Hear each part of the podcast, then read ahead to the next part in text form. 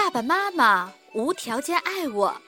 第四天，故事四，我不知道我所看到的真正含义。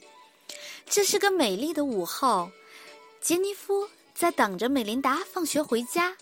突然，他哭着跑进来：“妈妈，妈妈，有一只胖猫咪躺在外面，我想它快要死了。”妈妈微笑着说。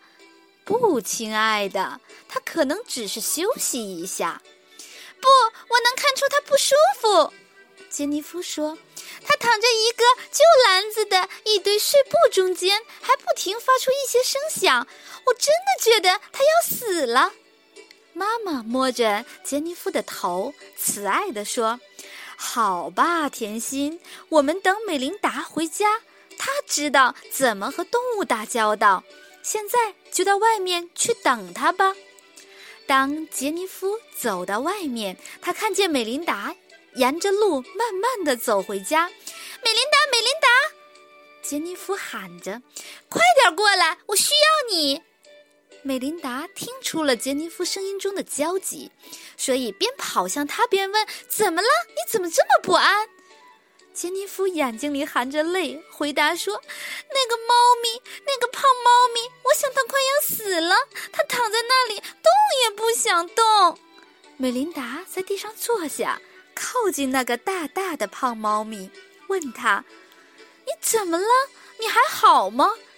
猫用非常轻的声音回答：“我怀孕了，我正准备生小宝宝呢。”美琳达大笑起来，带着兴奋和喜悦。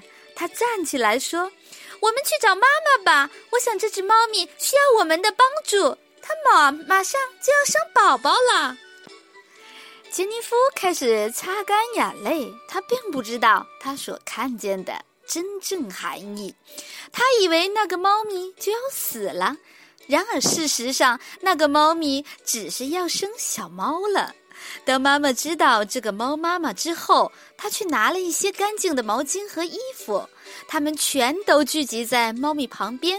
每生下来一只小猫，它们就充满爱的用一个毛巾包裹着它，让它温暖一些。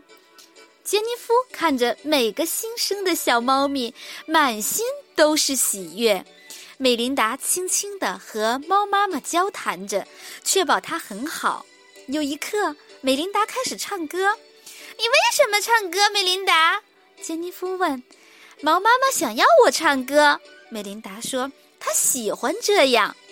杰尼夫大笑着说：“哈哈，我真高兴有人喜欢。”妈妈一边擦着小猫，一边温柔的笑着。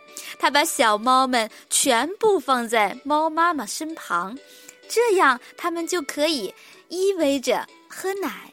当杰弗尼、美琳达和妈妈一起走回屋子，杰尼夫问：“妈妈，我可以带一只小猫咪和我睡觉吗？”